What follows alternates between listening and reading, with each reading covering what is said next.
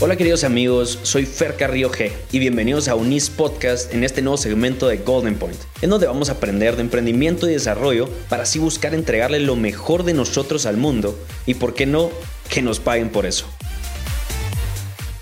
Hoy tenemos como invitado al creador del sistema de liderazgo virtuoso Alexandre Havard.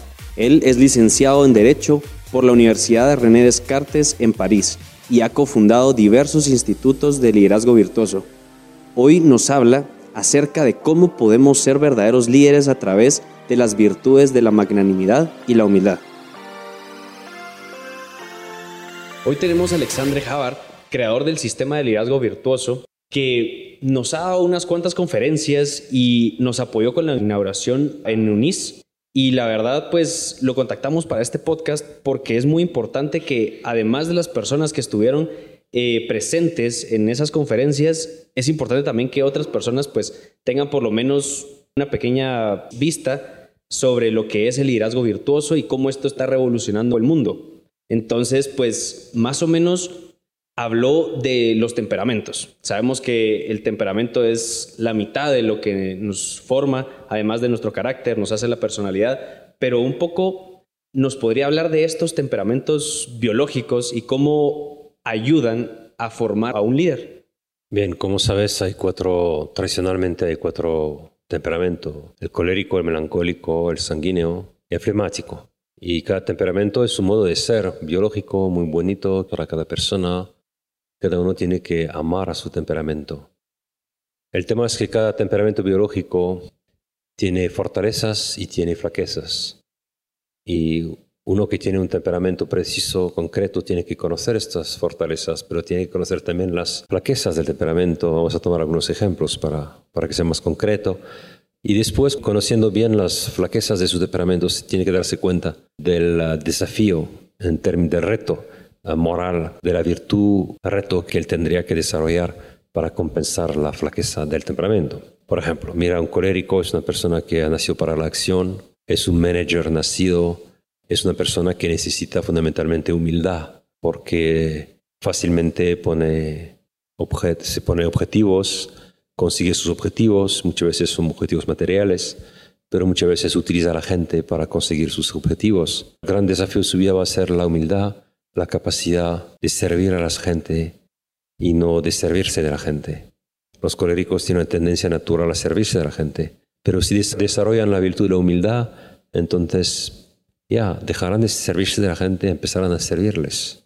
Y tendrás un colérico humilde, y un colérico humilde es un líder. Tómame ahora el tema del flemático, es un temperamento opuesto, es una persona muy, muy tranquila, que le gusta la paz, la serenidad, tiene una visión muy racional de la vida, muy científica, pero la dificultad que tiene este hombre es el sueño. No es capaz de soñar, le cuesta practicar la virtud de la magnanimidad la capacidad de soñar y de poner el sueño en, realidad concreta. Entonces él tiene un modo de ser espectacular, muy tranquilo, del flemático, muy racional, pero si no, desarrolla la virtud de la magnanimidad, él será siempre en el status quo, siempre en la rutina y no habrá grandes proyectos en su vida. Entonces es un reto para él. Después, ah, para el colérico el reto es la humildad, para el flegmático el reto es la magnanimidad. Para un sanguíneo, un sanguíneo es una persona que le gusta la comunicación, que le gusta hablar con la gente, estar con la gente, amar la gente, ser amado de la gente. Es un gran comunicativo, pero el sanguíneo tendrá una dificultad que va a ser la estabilidad, la persistencia. Una persona que le gusta cada día empezar nuevos proyectos y le cuesta mucho poner la última piedra a cada uno de sus proyectos. Entonces el reto para él va a ser la estabilidad. Y si es un sanguíneo que tiene mucha estabilidad en su vida, que termina sus proyectos, siempre hay que poner la última piedra, es una persona espectacular, es una, persona que puede ser un, líder real. Después tú tienes el melancólico. Melancólico es, una, es un creativo, es una persona introvertido que tiene muchas ideas buenas, que está orientado hacia las ideas, hacia la belleza, la bondad, el bien, es, perfeccionista, le gusta todo lo que es, espiritual. Entonces el melancólico te das cuenta que es un contemplativo, es una persona muy contemplativa, muy profunda, pero el reto en su vida va a ser la acción. Desafío es ser la acción, le cuesta hacer cosas. Entonces, si él practica la virtud de audacia, él será un hombre o una mujer espectacular, pero si no, se va a quedar como pobre hombre o pobre mujer. Entonces, hay cuatro temperamentos, cada uno de nosotros tiene que saber cuál es su temperamento para poder identificar fácilmente la virtud que va a ser un reto en su vida. Y si tú desarrollas esta virtud que es un reto en tu vida, al final te haces un líder espectacular. Porque esta virtud que te falta, que es difícil para ti practicar, es la virtud clave que tendrás que practicar durante toda tu vida. Y si lo haces bien, cambiarás en un líder virtuoso espectacular. Perfecto, muchísimas gracias. Mencionó que hay que amar nuestro temperamento. Creo que es importante que todos sepamos conocerlo primero que nada, porque el problema es que cuando lo conocemos no lo aceptamos. Entonces no estamos siendo buenos líderes de entrada porque ser un buen líder es estar en la verdad y la verdad pues al final es lo que importa y si no aceptamos nuestra verdad no podríamos construir nada. Es como estar escribiendo en el agua. Más o menos esa es como esta idea. Y habló también de magnanimidad. Creo que magnanimidad y la humildad son puntos importantes en todo esto del liderazgo virtuoso que hemos estado viendo con usted. Entonces, no sé si nos podría hablar un poco de, de esta magnanimidad y cómo centrarla en la vida de cada persona para desarrollarnos como seres humanos. Muy bien, la magnanimidad es la virtud de los grandes, es la virtud de las personas que se consideran, como dice Aristóteles, dignos de cosas grandes. Y nosotros somos efectivamente dignos, todos, cada uno de nosotros, dignos de cosas grandes, porque tenemos una dignidad muy alta. Somos seres espirituales, no somos animalitos, entonces tenemos que soñar sobre nosotros mismos. Tenemos una dignidad muy alta y por eso tenemos que ser magnánimos. No podemos no serlo, es un crimen no ser magnánimos. Un magnánimo, lo repito, es una persona que tiene que se considera a sí misma digno o digna de cosas grandes. Desde la magnanimidad es una virtud súper complicada, es la virtud de los grandes, es una virtud de los soñadores, es la virtud de los soñadores que transforman su sueño en acción. Es una virtud complicada porque supone dos cosas, que seas un filósofo y un actor al mismo tiempo. A philosopher and a doer. No es muy fácil, porque por temperamento biológico uno tiene inclinación hacia la acción, y otros inclinación hacia la contemplación. Pero la magnanimidad es los dos. Son gente muy profunda que al mismo tiempo son gente de acción. Por eso es complicado. Pero mm, esta virtud de los grandes se desarrolla poco a poco, se desarrolla fundamentalmente cuando tú eliges algunos amigos que son magnánimos y tú pasas tiempo con ellos para sentir como ellos sienten, para soñar como ellos sueñan, para actuar como ellos actúan. Y si no tienes amigos magnánimos, no puedes entender lo que es la magnanimidad. Es algo que entra por tus ojos cuando tú intentas imitar a gente que para ti son magnánimos. Entonces la magnanimidad es una virtud complicada, pero es una virtud estéticamente muy atrayente. Cada persona quiere ser magnánimo. Nadie quiere ser pequeño, ¿verdad? Eh, o pusilánime, como dices, la pusilanimidad es un vicio, la magnanimidad es, un, es la virtud contraria. Cada uno de nosotros quiere ser soñador. ¿Soñar de qué? Soñar sobre sí mismo. Soñar crecer espiritualmente, de ser un ser humano espléndido, magnificent person. Esto es la santidad, por ejemplo, si uno tiene una visión cristiana de la vida, soñará en términos de santidad pero la santidad es la magnanimidad cristiana que llevado a su punto máximo.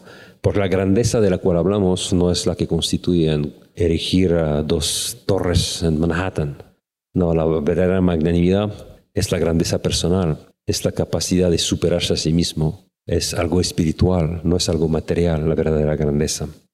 Y mucha gente no entiende bien el término grandeza, piensa que grandeza es la conquista del mundo entero por tus productos comerciales. No es esto, esto no es grandeza. La grandeza es solamente personal, espiritual. La grandeza es tu crecimiento personal. La única cosa que tiene importancia en esta vida es tu crecimiento personal y el crecimiento de la gente que tú sirves.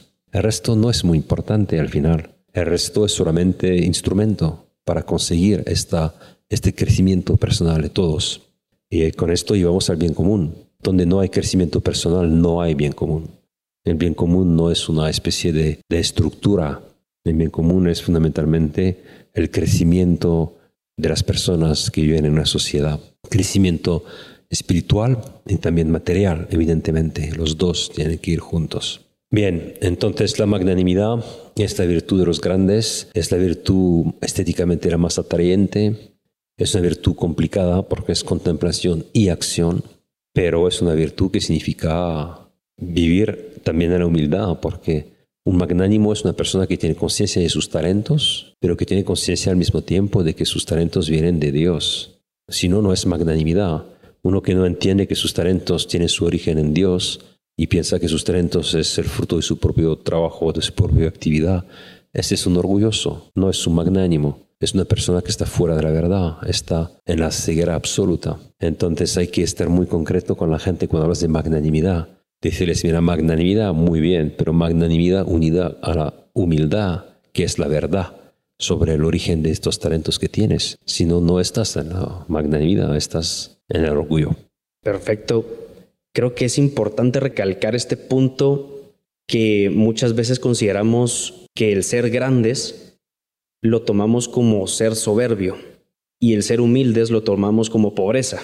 Más o menos así funciona muchas mentes en, esta, en, Latinoamérica, que creo que habría que empezar a romper con esos esquemas de, de ideas erróneas, porque la humildad es de personas grandes igual que la magnanimidad que lleva a esas personas grandes a una posición todavía mayor, pero con el fin de estar sirviendo y no servirse. Creo que es importante recalcar estos puntos y dejar en claro que entre más magnánimos somos, más metas y por consiguiente muchísimas más personas se nos van a acercar, más proyectos vamos a tener, vamos a revolucionar un poco el mundo en la medida que, nos, que nosotros podamos, pero es eso, es acción, y la humildad también viene englobada con algunas otras virtudes que nos podrían ayudar a hacer a esas personas que tenemos a la par o conjunto mejores.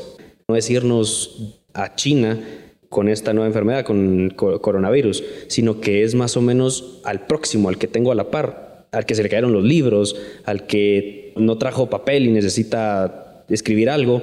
Eso es como magnánimo, ser, ser servicial y al mismo tiempo tener metas altas. Hablando de todas las demás virtudes, nos ayudan a ir a un punto concreto en nuestra vida.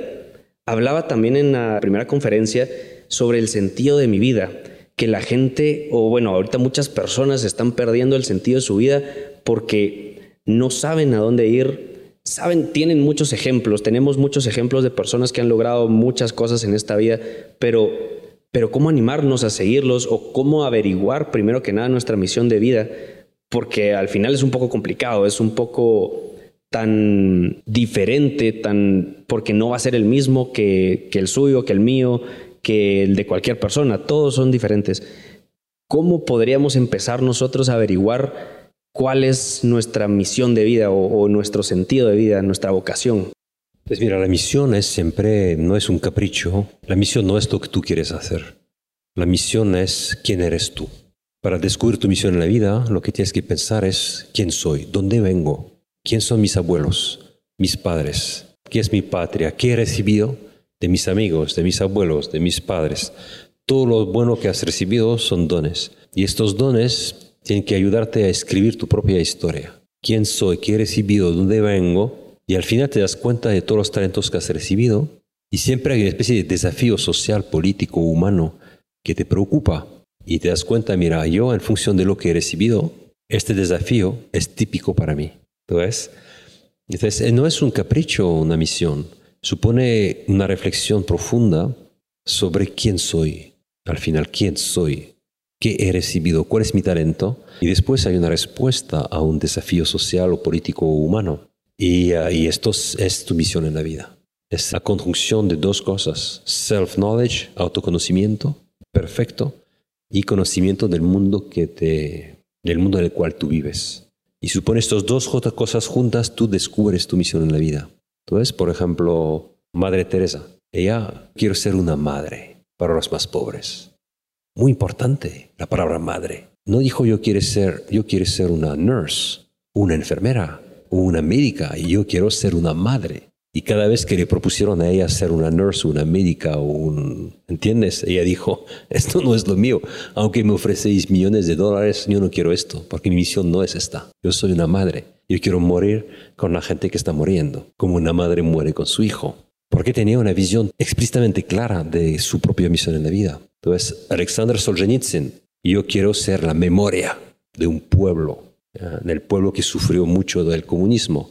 Memoria esta palabra clave. Eres una memoria, así que escribe mucho sobre todo lo que ha pasado para que se conserve la memoria de estos héroes de los campos de concentraciones comunistas. Entonces, tu misión en la vida depende de quién eres tú. ¿Quién eres tú? ¿Cuál es tu vida hasta ahora? Y después, ¿cuál es el gran desafío social, humano y político que ves? Y por eso supone mucho trabajo. No es una cosa sencilla descubrir su misión en la vida. Para eso hay que conocerse bien, hay que haber intentado muchas cosas, hay que ver cuál es mi talento particular y mi historia particular, la historia de mi vida. Y con todo esto llegas a la conclusión de que ya empezó ahora a haber una cierta luz sobre lo que es lo que podría ser mi misión en la vida.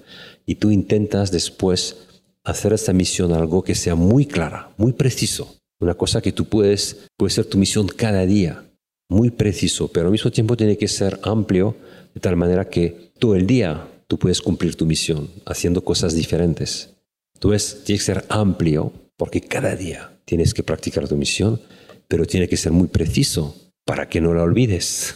si no es preciso, el día siguiente ya te olvidas de tu misión en la vida. Tú ves, tiene que haber estos dos elementos, amplitud y precisión. Es algo que tú tienes que cumplir cada día. Es lo que da sentido a tu vida es la cosa que tú estás llamado a hacer en este mundo. Perfecto. Ok, entonces pues eh, muchísimas gracias por esta entrevista. La verdad que sí nos deja los ojos bastante mucho más abiertos a, estar pendientes a quiénes somos nosotros, qué somos nosotros. Eh, si bien hay muchos autores que dicen no es tan importante el éxito eh, que vemos de fuera, porque hay dos tipos de éxito. El éxito que podemos reconocer, que el conferencista reconocido, el actor, el futbolista, pero también está el éxito interno personal, que es el que yo decido. Hay muchas personas que su éxito personal, hay muchas mujeres que su éxito personal es, por ejemplo, ser mamá. Y ese es su éxito y los demás dicen, pero ¿cómo eso va a ser éxito? Pero no es así, sino que eso es lo que decidió porque eso es ella vamos eh, a como entender que nuestra misión en la vida es qué somos, quiénes somos y a dónde queremos llevar nuestra esencia para ayudar a la sociedad que tenemos alrededor. Pues nada más que agregar, de verdad muchísimas gracias por esta entrevista, eh, muy interesante y esperemos que pues tenerlo de nuevo aquí en Guatemala. Muchas gracias por tu invitación. Yo espero poder volver ya en el mes de noviembre y continuaremos nuestra discusión. Gracias.